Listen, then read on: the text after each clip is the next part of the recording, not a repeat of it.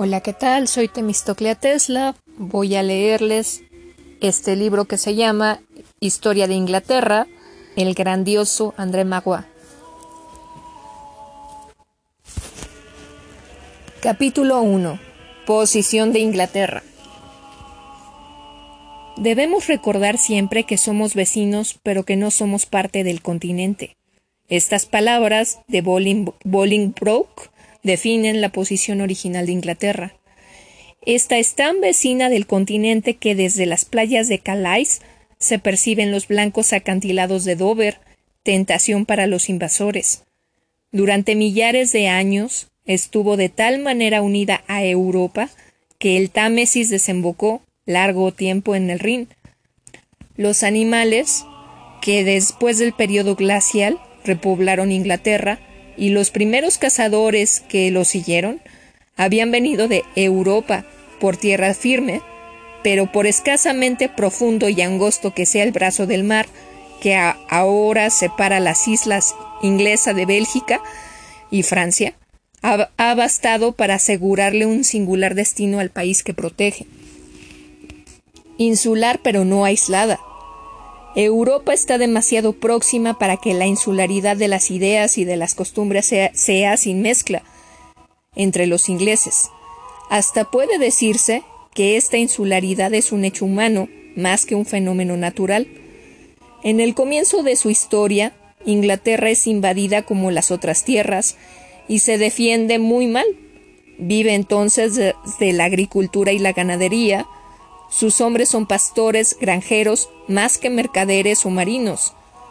Mucho más tarde, cuando los ingleses, construidas ya sus flotas, sus flotas poderosas, se sienten amparados por un cinturón de mares bien protegidos, conocerán los reales beneficios de la insularidad, y ésta, liberándolos de los temores de una invasión, y eximiéndoles por algunos siglos de las necesidades militares exigidas por la política de las demás naciones, les permitirá ensayar sin peligro nuevas formas de gobierno. Una favorable casualidad ha querido que la parte más accesible de Inglaterra sea esta llanura del sudeste, que, de la faz que da la faz a Europa, si el suelo de la isla se hubiese encontrado inclinado en el otro sentido, si los piratas celtas y escandinavos no hubieran descubierto en sus, primeras, en sus primeros viajes sino inaccesibles montañas, es probable que muy pocos de ellos habrían intentado la invasión, y la historia del país habría sido muy diferente. Pero las mareas llevaban a los barcos hasta el fondo de unos estuarios bien protegidos Cimas calcáreas cubiertas de hierbas permitían explorar la isla, evitando los bosques y los pantanos. En fin, el clima era más suave que en otra latitud, pues Inglaterra se encuentra en un golfo de calor invernal creado por las brumas húmedas y tibias del océano. De manera que todo en estas costas parecía hecho para animar al conquistador, que fue el creador al mismo tiempo. Esta Inglaterra accesible está exactamente situada en las lenguas romanas de las germánicas. Hoy día, el flamenco del francés. Estaba destinada, pues, a dar favorable acogida tanto a los mensajeros de la cultura romana y latina como a los mensajeros de la cultura teutónica. En el curso de la historia, otro de sus caracteres particulares será el de combinar, para hacerse un genio propio, los elementos de estas dos culturas, de aquí que Inglaterra sea profundamente diferente de Francia o Italia, donde a pesar de ciertos aportes germánicos el fondo latino prevalece, y también de Alemania, para la cual la cultura latina no fue nunca sino un adorno, a menudo arrinconado con horror. Tres veces, por la conquista romana, por el cristianismo, por los normandos, Inglaterra entrará en contacto con el mundo latino y la impresión que éste dejará en ella será profunda. Parece paradojal, pero es verdadero, el afirmar que la posición de Inglaterra es el en el globo ha cambiado entre el siglo XV y el siglo XVII. Para los pueblos de la antigüedad y para los de la Edad Media, estas tierras, tan a menudo envueltas en la bruma, son la franja extrema del mundo, es la lejana Tule, mágica y casi inhumana, próxima de los infiernos. Al otro lado de sus rocas, que fustigan las grandes olas del océano, comienzan al oeste el mar sin fin, al norte las nieves eternas. Los más audaces se aventuran por allí porque encuentran oro, perlas, más tarde lana, pero ¿cómo iban a imaginarse el prodigioso porvenir de estas islas? Toda actividad humana tiene entonces por objeto directo o indirecto el refugio del, Mediterráneo. Se necesitará la barrera del Islam, el descubrimiento de América y sobre todo la emigración de los puritanos para desplazar las rutas del, comercio y para hacer de las islas británicas frente a un mundo nuevo la, la, más avanzada base naval de Europa. Por fin, en el siglo XVIII y en el siglo XIX, la insularidad, después de haber permitido a Inglaterra el, darse al amparo de su flota mayor libertad interior de la que podía tener los pueblos del continente, le permitirá, gracias a esta misma flota, conquistar un imperio mundial. El dominio de los mares, solución del problema de la defensa nacional que a Inglaterra imponía su posición geográfica, explica, por una parte, la historia imperialista de esta nación. El descubrimiento del aeroplano es para ella el acontecimiento histórico más importante y peligroso de nuestro tiempo. Los primeros indicios humanos, capítulo 2. La primera página de la historia de Inglaterra no es como tan a menudo se ha escrito, una página en blanco, sino una página cubierta de caracteres que pertenecen a varios alfabetos cuya clave no poseemos. Ciertas regiones del país, en particular las gredosas dunas del Wiltshire, están sembradas de monumentos construidos en tiempos prehistóricos. Cerca de la aldea de Abebury puede verse las gigantescas huellas de una verdadera catedral megalítica. Más de 500 piedras levantadas formaban allí unos círculos a los que conducían inmensas avenidas. Una muralla bordeada de un foso interior cubierto de hierba encerraba un vasto espacio circular. Desde esta muralla, todavía en la actualidad se ve a algunos centenares de metros de colina artificial que domina la llanura y que hubo de demandar a un pueblo primitivo tanto trabajo, fe y esfuerzo como a los egipcios los monumentos de Gizeh. Bueno, de Giza, perdón. En todas las cimas de los alrededores se alzan montículos de césped de irregulares formas, los unos ovalados, los otros circulares, que son tumbas de jefes en las que se ha, encontrado en el interior en un cuarto de piedra, esqueletos, alfarería y alhajas. Este campo de héroes, las líneas simples y majestuosas de los montículos erguidos hacia el cielo, el dibujo audaz y claro de la muralla, los círculos y las avenidas, todo ello evoca una gran civilización. Los monumentos de Abebury, el templo de Stonehenge, los montículos de la colina de los gigantes parecen evocar la existencia, desde el segundo milenio antes de Jesucristo, de una población numerosa habituada a unirse para una acción común, bajo la dirección de una autoridad aceptada. Pistas de césped seguían de cima a cima y servían de ruta a los primeros habitantes del país. Muchas de ellas conservan su importancia y el automóvil de, de la Inglaterra moderna, como en el siglo XVIII, el conductor de rebaños sigue estos elevados caminos que dominan los valles hoy fértiles, pero en otro tiempo alejados del viajero por los bosques y los pantanos. Así, desde aquel periodo envuelto en el misterio, ciertos rasgos permanentes de la geografía humana estaban determinados. Muchos sagrados sitios de los pueblos primitivos iban a ser, para sus, para sus sucesores, tierras de encantamiento. También la naturaleza sugería ya la ubicación de las ciudades futuras. Canterbury era el punto de la ruta más próximo de la costa este, desde donde fue posible, siguiendo las exigencias de las mareas, arribar a tiempo a tal o cual puerto. Winchester ocupaba la misma posición al oeste. Londres conserva pocas huellas de una vida prehistórica pero pronto debía imponerse porque era, al fondo del más seguro estuario, un refugio cómodo a la embocadura de un río y el sitio más cercano del mar en el que fue posible tender un puente sobre el Támesis. ¿De dónde venían estas familias que después del desaparecimiento del hombre paleolítico y a fines del periodo glacial habían poblado Inglaterra, trayendo con ellas el buey, la cabra y el cerdo? Los esqueletos muestran dos razas, la una de cráneo alargado, la otra de cráneo ancho. Se, se enseñaba antes que los cráneos alargados se encuentran en los montículos ovalados y los cráneos anchos en los montículos circulares. Esto era cómodo, pero inexacto. Cráneos largos han sido encontrados desgraciadamente en montículos redondos y se necesitan mucha complacencia intelectual para distinguir entre los monumentos megalíticos de Inglaterra. Dos civilizaciones distintas. Se da por lo general el nombre de iberos a esta población primitiva y se piensa que vino de España. Española o no, era de seguro de origen mediterráneo.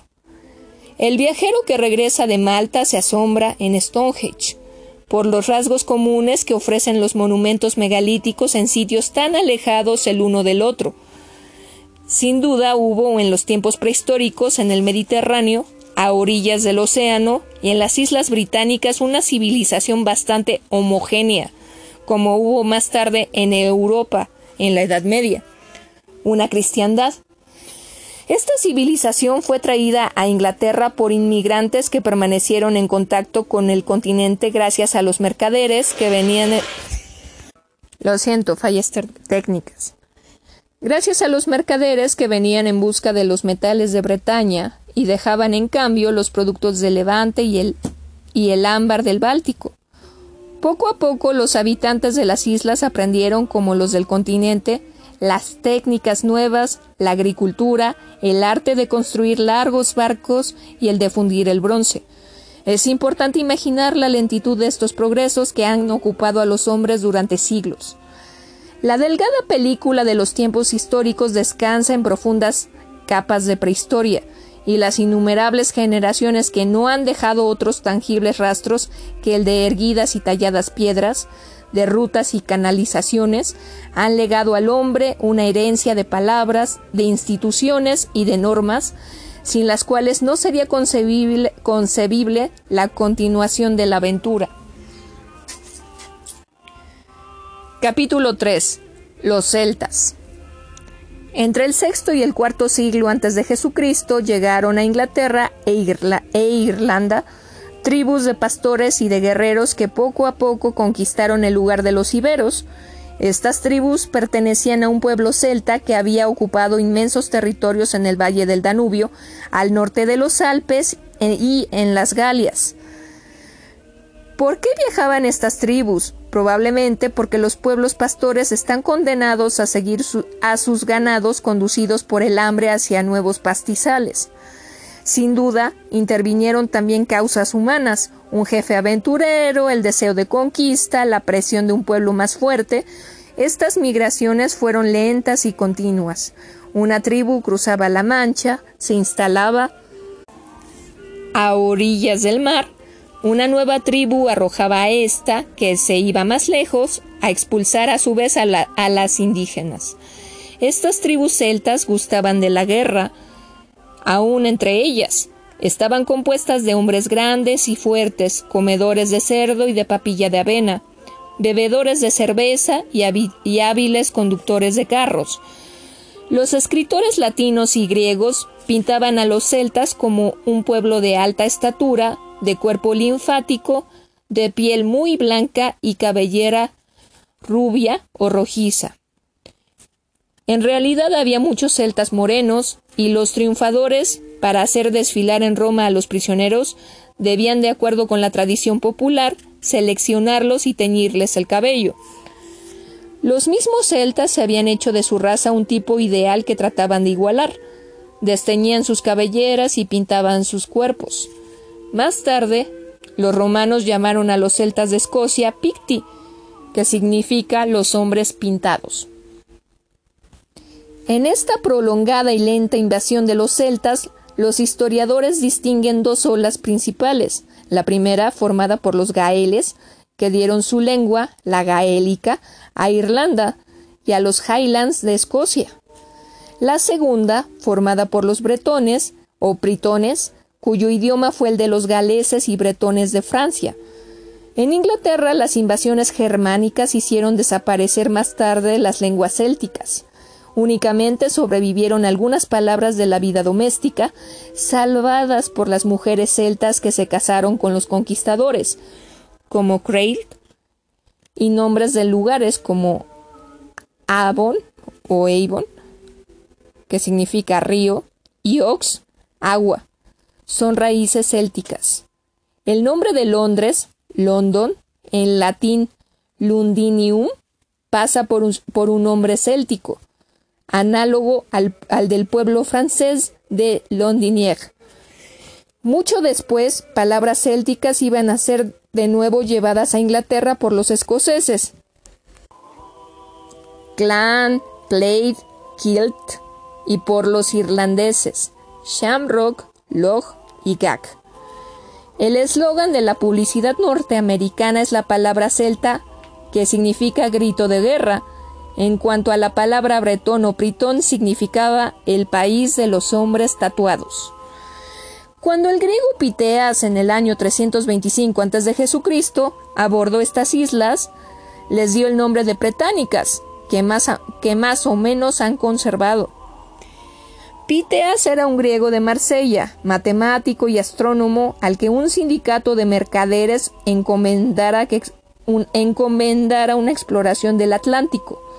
Él fue el primero que volvería al faro de la historia, haría hacia una obscura región en que los hombres de su época situaban los límites del universo.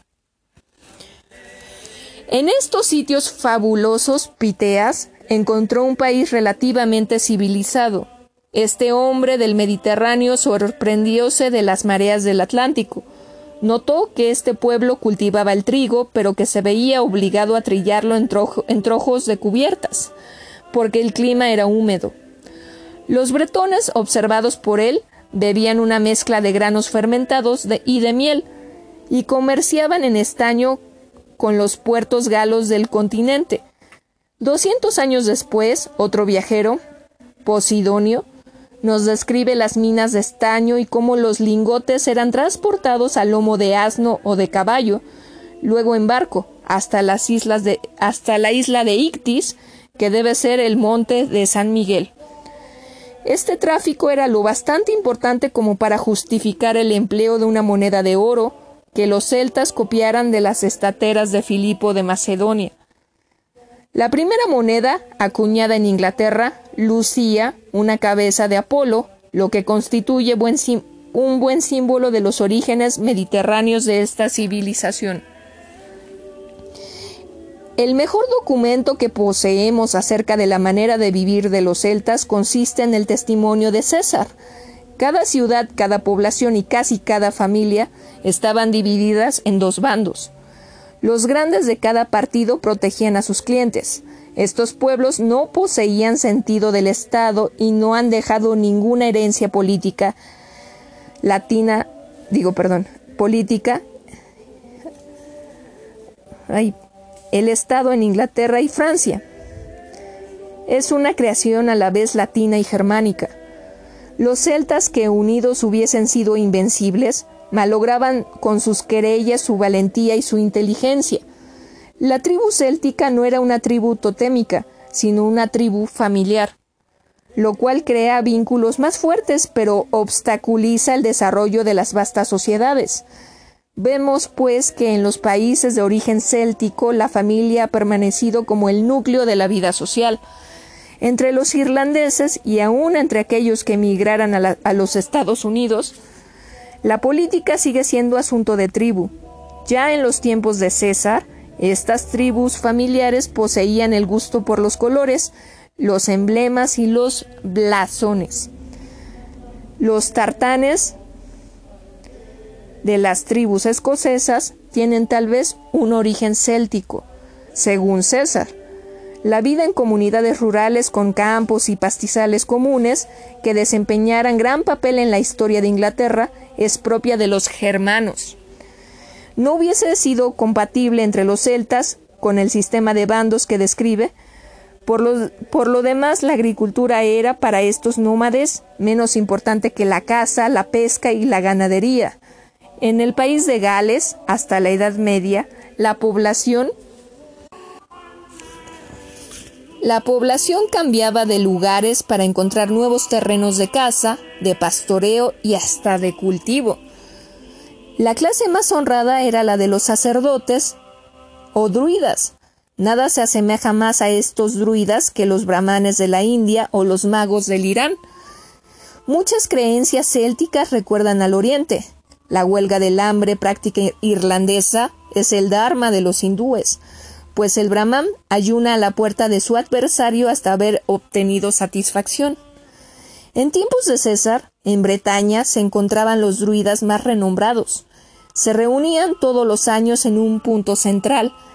¿Acaso Stonehenge? Pero su santo santorum era la isla de Mona, Anglesey. Anglesey. Los galos o belgas que deseaban adquirir un profundo conocimiento de la doctrina iban a instruirse en Bretaña. Allí aprendían un gran número de versos que contenían los preceptos sagrados. Los druidas enseñaban que la muerte no es sino un cambio de lugar y que la vida continúa con sus formas y, bienes en el mundo de los muertos, que constituye una reserva de almas disponibles. Parece que para ellos se limita a la especie humana y que creían en la metempsicosis lo cual también es rasgo común con el Oriente. Entre los celtas de Bretaña y los belgas, que vivían del otro lado de la Mancha, eran estrechos y constantes los vínculos.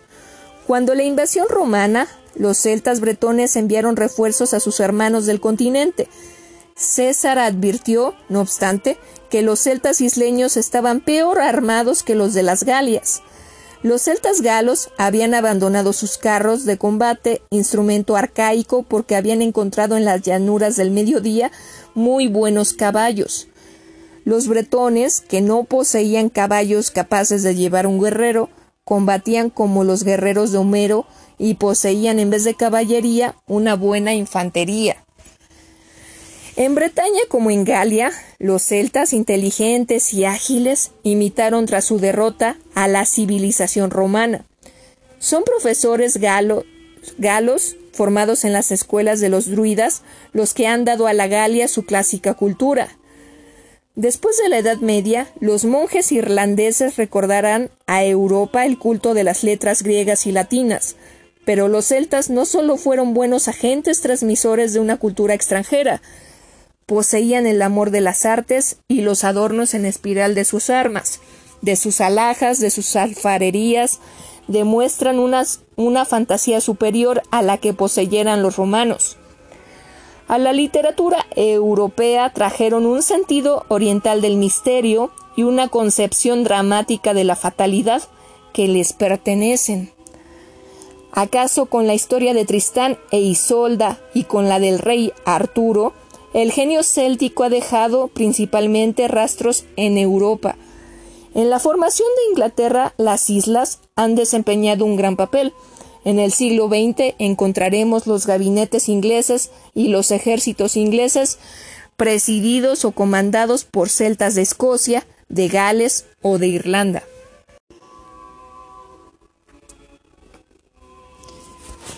Capítulo 4. La conquista romana. A los pueblos débiles, si se encuentran al alcance de una gran potencia militar, les es difícil permanecer libres. Conquistada la Galia, Bretaña se convertía para los romanos en la presa más natural. César necesitaba victorias para asombrar a Roma y dinero para recompensar a los soldados y a los partidarios. En estas islas fabulosas esperaban encontrar oro, perlas y esclavos. Además, juzgaba útil intimidar a los celtas bretones que habían ayudado contra él a los del continente. A fines del verano del 55 a.C., resolvió hacer más allá de los mares, una breve expedición de reconocimiento. Se informó entre los mercaderes galos, los cuales por ignorancia o mala voluntad le engañaron. Método predilecto de César era el de hacer política indígena y progresar de tribu, de tribu en tribu, empleando las unas contra las otras. Pero en esta improvisada aventura el tiempo le apremiaba. Envió un barco para escoger un sitio de desembarque favorable y partió personalmente con dos legiones. La operación tuvo escaso éxito. Los bretones advertidos le aguardaban en la costa. Los legionarios, obligados a saltar de los transportes a un mar bastante profundo, embarazados con sus armas e impelidos por las olas, dificultosamente pudieron echar pie a tierra. César hubo de, de, ordenar a las galeras de arqueros y de honderos que protegieran el desembarque con una cortina de proyectiles. La fuerza de los romanos consistía en una disciplina y una ciencia militar muy superiores a la de los bretones. Apenas desembarcados, los veteranos de las legiones sabían construir pueblos, proteger sus barcos, hacer una tortuga con sus escudos unidos. Los celtas habían llevado miles de carros. Cuando esta infantería montada entraba en combate, los guerreros descendían de los carros, mientras los conductores se retiraban a corta distancia prontos a recoger cada cual a su hombre en caso de derrota o de retirada. A pesar de éxitos parciales, César pronto reconoció que su pequeño ejército no estaba seguro. Ya el mar, muy bravo, había destruido varios de sus, de sus transportes. Se acercaban las mareas equinocciales, se aprovechó de una leve ventaja para obtener una promesa de rehenes y salvadas las apariencias, levó anclas sorpresivamente poco después de medianoche. Enseguida envió al Senado, eh, acerca de su expedición sin gloria, un informe tan brillante que una, que una suplicatio de veinte días fue votada para celebrar la victoria de César. Pero César era demasiado realista para hacerse ilusiones de un fracaso. Había aprendido a conocer la naturaleza del país, los puertos, la táctica de los bretones, había comprendido que no se les podía vencer sin caballería y resolvió volver al año siguiente, 54 a.C. Jesucristo. Esta vez encontró a los bretones unidos en la grandeza del peligro y, y, sumisos a un solo jefe, Casibelón, Casibel, ay, perdón, Casibelonus, cuyo estado se encontraba al norte del Támesis. Hacia este río se dirigió el ejército romano,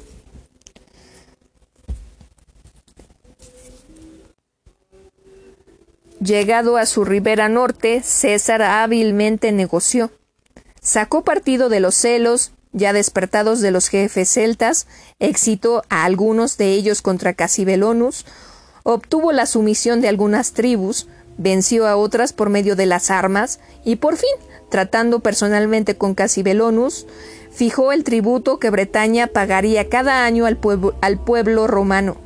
Es, en verdad, desde el año 52 este tributo dejó de ser pagado y la guerra civil durante largo tiempo alejó de los, de los bretones la atención de los romanos. Cicerón se mofaba de esta conquista que nada había dado, fuera de algunos esclavos, del más grosero tipo, sin letrado ni músico entre ellos, y que fuera una operación de política interior más que una victoria imperial. Muerto César, durante un siglo, la Bretaña fue olvidada. Sin embargo, la Galia, romana de espíritu, enviaba a ellos sus mercaderes, las monedas del imperio circulaban allí. El poeta marcial, se, vanagloriaba de tener allí lectores y hablaba con entusiasmo de una joven bretona que casada con un romano gustaba mucho en el mundo italiano. En tiempos del emperador Claudio, diversos grupos pedían la conquista, generales que veían en ello un manantial de gloria y de provecho, mercaderes exportadores que decían que la seguridad del comercio exigía la presencia de las legiones, administradores galos que, se quejaban de la mala influencia en Galia, de los druidas cuyo activo centro era Bretaña, innumerables funcionarios que aguardaban encontrar puestos en una nueva provincia. Claudio envió pues, en el año 43 a.C., una expedición formada de cuatro legiones. La, legión Augusta, Valeria, Victoria, Valeria Victoria, Gemina Martía Victoria y la célebre hispana del ejército del Danubio. Contando los auxiliares y los caballeros alrededor, alrededor de 50.000 hombres. Con tal ejército la conquista pareció bastante fácil y solo al llegar a los distritos montañeses del país de Gales y de Escocia, la resistencia se volvió seria. De la isla de Mona, centro religioso del druidismo, salió una, espantable cohorte de guerreros, en medio de la cual unas mujeres de cabelleras sueltas agitaban encendidas antorchas, mientras los druidas en filas cerradas, cubiertos con sus blancas vestiduras, alzaban los brazos e invocaban a los dioses. En el sudeste, que, parecía pacificado, un violento levantamiento dirigido por una reina, Bodica o, Boadicea, y causado por la injusticia de los primeros administradores romanos, puso en peligro a los conquistadores, pero esto terminó con una matanza de bretones. Desde el principio del siglo II toda la rica llanura del sur estaba sometida. El método romano de ocupación no variaba. Construcción de rutas excelentes que permitían a las legiones movilizarse rápidamente y plazas fortificadas en que vivían guarniciones fijas. La mayoría de las ciudades inglesas cuyo nombre termina por Chester o Cester han sido, en tiempos de la conquista, campos romanos. Castra. En los pequeños pueblos bretones de Camulodun, Camulodunum, Colchester y Veralamium, San Albano, los veteranos de los veteranos de las legiones adquirieron la costumbre de retirarse al terminar su tiempo de servicio. Las ciudades del norte, Lincoln, York, no fueron en su origen sino ciudades de guarnición. Londres o Lundium, Lundinium creció en la época de los romanos porque estos hicieron pasar por aquí todas las rutas que unían el norte con el sur. La principal de ellas, Watling Street, iba de Londres a Chester. El puerto de Londres, excelente, fue empleado para el aprovisionamiento de los ejércitos. En las pequeñas ciudades fundadas por los romanos, las calles se cortaban en ángulo recto, los baños, el templo, el foro, la basílica ocupaban su sitio tradicional. Pronto el sur de Inglaterra se vio sembrado de casitas romanas. Las pinturas de los muros y los mosaicos del suelo representaban escenas clásicas, la historia de Orfeo o la de Apolo, Funcionarios y soldados trataban de reconstituir bastante pobremente en, e, en, este clima brumoso el decorado de Italia.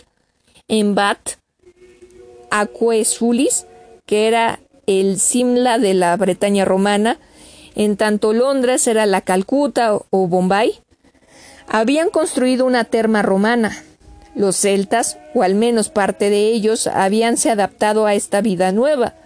¿Acaso hubieran sido más rebeldes y se hubiesen sentido presionados? Pero la política romana respetaba las instituciones locales. Dejaba al indígena dirigirse espontáneamente a una civilización que poseía inmenso prestigio. Por lo demás, la inmigración romana era muy reducida para ser opresora. Algunos mercaderes, algunos usureros, oficiales y funcionarios. Pronto los soldados fueron asimilados o reemplazados por nativos. Los hijos que los legionarios tenían con las mujeres indígenas eran educados junto a los campos y después voluntariamente se enrolaban. La civilización romana no era la expansión de una raza, una cultura. Este método de, pacífica penetración fue aplicado con particular felicidad por el suegro de Tácito, agrícola, año 79 al 85 antes de Jesucristo. Este era un nuevo tipo de administrador romano. No se asemejaba a los procónsules aristocráticos que fundaran y despojaran a la vez al imperio. Agrícola era un gran burgués con las virtudes y debilidades de su clase. Provincial inspiraba mayor simpatía a los, a los provinciales que gobernaba y comprendía mejor a sus resistencias. Obtuvo algunos triunfos militares, pero habiendo sabido que poco se gana por las armas si, en, si enseguida la injusticia se da libre curso, quiso cortar de raíz la causa de las guerras. Agrícola lo arreglaba todo por sí mismo, nombraba a honradas gentes en los empleos administrativos, se oponía a las exacciones de los colectores de impuestos y trataba de animar a los celtas a participar en la vida romana. Les invitaba a construir baños y mercados, elogiando a los indígenas activos, reprendiendo a los araganes. Reemplazaba la violencia por una rivalidad de, por una rivalidad de honores hizo instruir a la romana a los hijos de los jefes. Poco a poco estos vistieron la toga. ¿Quién hubiera reconocido al bárbaro galo de otro tiempo en este elegante romano de cabellos rojos? Muchos celtas fueron entonces bilingües. En Lundinium se hablaba latín y sin duda en los muelles se oía también el griego, como asimismo los demás idiomas de los marinos del Mediterráneo se ha encontrado una teja en la que un obrero escribiera en latín para burlarse de un camarada. Anstilis se toma una semana de descanso por día. Esto demuestra que ciertos humildes hombres sabían, el latín, pero los dialectos célticos para la masa del pueblo seguían siendo el idioma corriente. La religión no podía ser obstáculo para esta romanización de la Bretaña tolerantes, los romanos se anexaban gustosos los dioses desconocidos. Si persiguieron el druidismo y lo aniquilaron casi completamente, fue porque veían en él un peligro político. Pero el dios celta de los combates, Teutates, fue identificado por ellos como Marte. En las grandes ciudades alzaron templos a los emperadores, a Júpiter, a Minerva, Muchas inscripciones y mosaicos encontrados en Inglaterra evocan a las madres. Dea Matres. Dea Matres. Diosas cuyo culto había sido llevado sin duda al continente por soldados extranjeros. Otros legionarios adoraban a Mitra y hasta se ha encontrado en Londres un templo a la diosa Isis.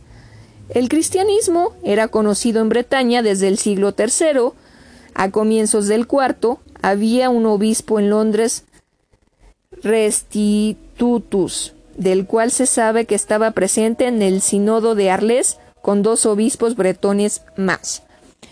Su diócesis debía de ser pequeña y pobre, pues no habiendo podido los fieles pagar el viaje de su obispo, se abrió en Galia una suscripción para éste.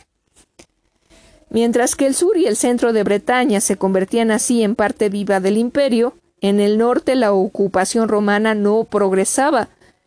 En el límite de las estepas cubiertas de matorrales vivía una tribu semisalvaje, los brigantes, y más al norte otro pueblo celta, el de los pictos, refractario a toda penetración pacífica. Estas tribus disidentes y reconciliables, atraídas por la relativa riqueza de las ciudades celtorromanas, bajaban de vez en vez hacia el sur en provechosas e-, excursiones. En vano los generales en vano los generales romanos trataban de perseguirlas. Agrícola, gracias a una buena estratagema, en combinación con el ejército y la flota, creyó haberlas vencido, pero en cuanto los romanos ocuparon Escocia, sus líneas de comunicación demasiado vastas se hicieron vulnerables y siempre una bajada de los brigantes terminaba con una matanza de legionarios. Tras uno de estos desastres, en el en que pereció la novena, la novena legión, el emperador Adriano en, persona vino a Bretaña en el año 120, trayendo consigo a la sexta victriz. El, el emperador renunció a conquistar el norte y decidió fortificar la frontera, construyendo del Tine al Golfo de Solway catorce fuertes, que primero reunió una muralla de tierra y luego un muro de piedra con guarnición permanente. En suma, Adriano renunció a vencer la resistencia. En Caledonia, como en Europa central, se limitaba a contenerla. Esta prudencia debía traer más tarde la caída del imperio. Fin de la Inglaterra romana. Capítulo 5. A partir del siglo III, el imperio romano se ve amenazado por una triple crisis económica, religiosa y militar. El capitalismo romano había sido una improvisadora explotación de las riquezas de las provincias. La lucha entre el paganismo y el cristianismo habían dividido a emperadores y, ciudadanos. Habíase hundido el poderío militar de Roma. El sistema de la frontera continua línea de fortalezas unidas por una muralla, había fracasado. En Bretaña, el método pareció algo más eficaz que en otras partes, porque la frontera necesitaba de protección, no era extensa. En el continente había sido preciso reemplazar las líneas fortificadas por tropas móviles, pero las minas legiones se veían impotentes para luchar contra los jinetes bárbaros.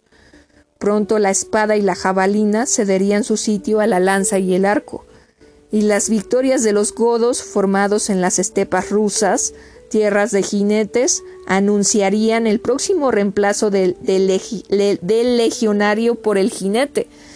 El cambio capital que determina el arte de la guerra durante doce o trece siglos consiste en que el predominio de la infantería pasa a la caballería. Para crearse una caballería de la que tan urgente necesidad tiene, el imperio enrola a los bárbaros. En un principio, estos no son sino auxiliares. Enseguida entran en las legiones, por último constituyen las legiones. A mediados del siglo IV, militar es sinónimo de bárbaro. Únicamente lo que no es romano es bueno en los ejércitos. En Bretaña, porque la caballería bárbara, falta de transportes, no tiene allí acceso. La paz romana dura mayor tiempo que en las provincias continentales. Y la primera mitad del siglo IV ve en ella el, apogeo de la cultura romana. Pero allí, como en otras partes, el ejército ha dejado de ser romano. La guarnición de la muralla está compuesta de unidades locales nunca cambiadas. La primera cohorte daciana pasa allí, dos siglos. El soldado arraigado ya se vuelve colono. Poco a poco las legiones bretonas se olvidan de sus vínculos con Roma. Un día proclamarán a su propio emperador, que irá a luchar en el continente con, con pretendientes venidos de otras provincias. El imperio morirá a causa de estas luchas. La partida de las legiones, sea que, sea que vayan a Galia a defender la suerte de su general, o que un emperador apremiado las llame a Roma, será para Bretaña un acontecimiento tanto más grave cuanto que los elementos civiles de la población han perdido. Durante la prolongada paz romana, toda virtud guerrera. Ni el rico propietario, ni los granjeros celtas, ni los esclavos son soldados. Este es el peligro de las, de las civilizaciones felices. El ciudadano se olvida de que, en último análisis, su libertad depende de su valor militar. El feudalismo será la nueva forma que adopte, que adopte la defensa local. Cuando los occidentales, después de duros sufrimientos, descubran una vez más la necesidad de esta. Males antiguos y aceptados eran en la Bretaña romana las incursiones hechas en el norte por los pictos y los escotos. A fines del siglo III aparece por vez primera un peligro nuevo, la invasión de las costas por los bárbaros francos y, sajones. Existía, no obstante, una flota romana encargada de vigilar el mar, el mar del norte y la Mancha. Sin duda era insuficiente, ya que en el año 280 el imperio hubo de nombrar a un nuevo almirante, Carosius, especialmente encargado de rechazar a los sajones. Acusado de mostrar más grande ardor en robar a aquellos ladrones que en defender la provincia, y amenazado de ser examinada su actuación, emboscó en Galia a, a mercenarios francos y se hizo proclamar emperador por sus tropas. Del 286 al 293, el usurpador, protegido por sus flotas, reinó en Bretaña y parte de Galia. Curiosa figura es la de este emperador celta, que hasta en Rouen hace acuñar monedas en, en que el rostro de Britania le dice Spectate Beni, y otras en honor de Roma a Eterna. Pero el triunfo de su audacia demuestra la debilidad del imperio.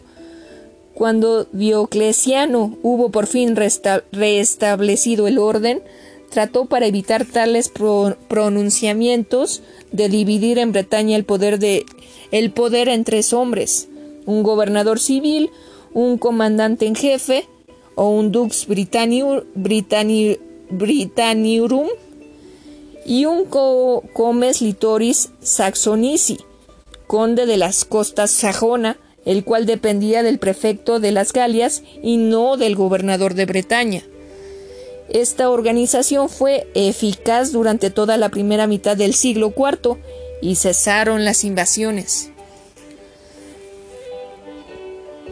El fin del poderío romano en Bretaña coincide con una serie de, una serie de desórdenes y de amotinamientos militares tanto más inexcusables cuanto que aquel eh, cuanto que era aquel un momento de extremado peligro para el imperio.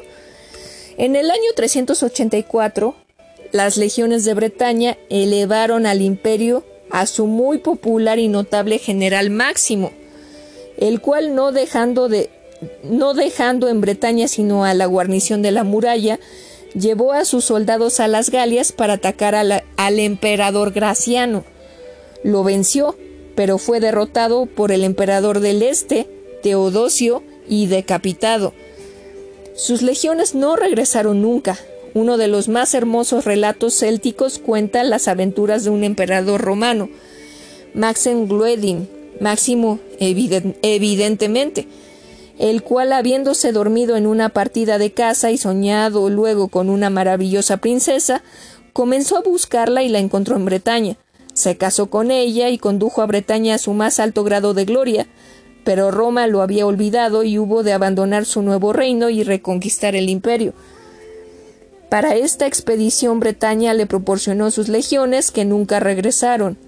El ejército de Máximo puebla el país de los muertos.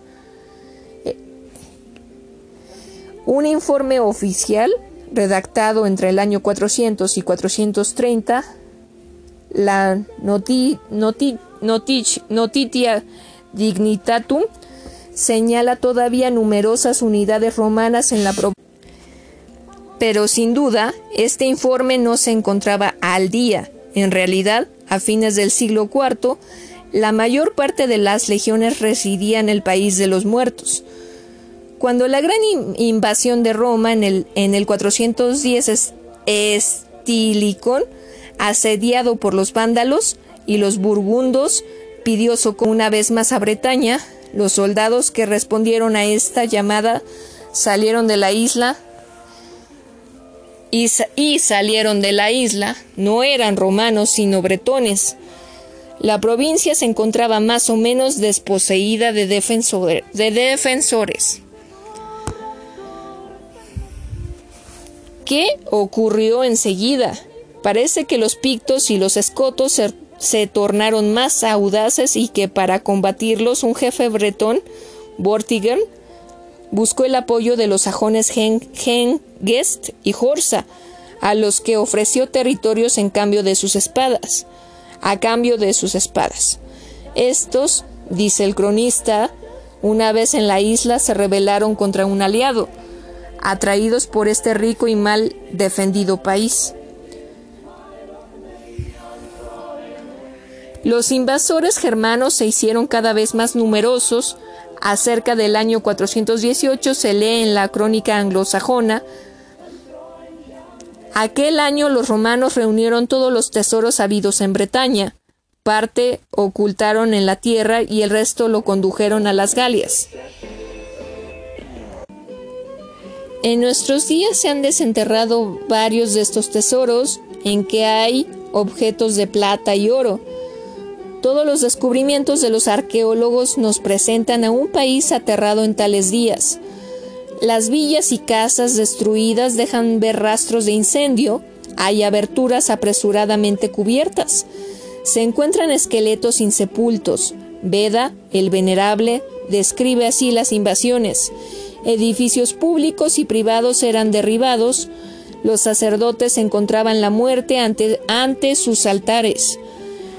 Entre los que pudieron huir, los unos cogidos en las montañas fueron asesinados, los otros hambrientos rindiéndose y se tornaron esclavos, cuando no eran muertos inmediatamente. Otros más, con el corazón desolado, huyeron al otro lado de los mares. Los últimos llevaron una miserable existencia entre las rocas y las montañas. La mayoría de los celtas se refugió en las montañosas regiones del oeste, donde hoy se les, encuentra todavía, Allí se detuvieron a, orillas del mar, aferrándose a las rocas. Al otro lado es otro mundo el que existe. Permanecieron en su ribera, aguardando la barca del barquero. Los sajones dieron a estos refugiados el nombre de Welch, es decir, extranjeros, la palabra alemana Welche. Otros celtas emigraron hacia Armórica, una de las más desiertas provincias de la Galia, y crearon allí la pequeña Bretaña. Entre ambas, entre ambas Bretañas la unión fue duradera. Tristán es bretón, Lancelot vino de Francia a la corte del rey Arturo y Merlín viajó de continuo entre los dos países. Lenta fue la conquista de la isla por los sajones y valerosa muy a menudo la defensa. El año 429, San Germán, obispo de Auxerre, visitó a Verulamium para dirigir allí la lucha contra la herejía pelagiana, lo que demuestra